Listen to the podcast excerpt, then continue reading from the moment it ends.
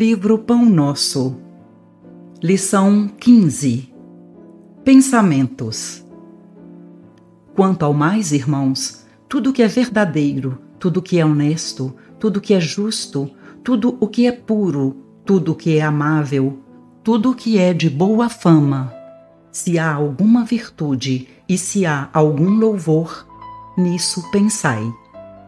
Paulo, Filipenses 4, 8 Todas as obras humanas constituem a resultante do pensamento das criaturas.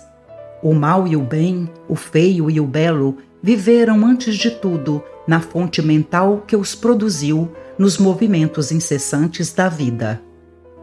O Evangelho consubstancia o roteiro generoso para que a mente do homem se renove nos caminhos da espiritualidade superior, proclamando a necessidade de semelhante transformação rumo aos planos mais altos.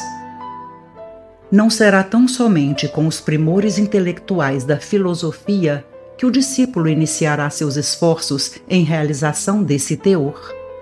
Renovar pensamentos não é tão fácil como parece à primeira vista. Demanda muita capacidade de renúncia e profunda dominação de si mesmo, qualidades que o homem não consegue alcançar sem trabalho e sacrifício do coração.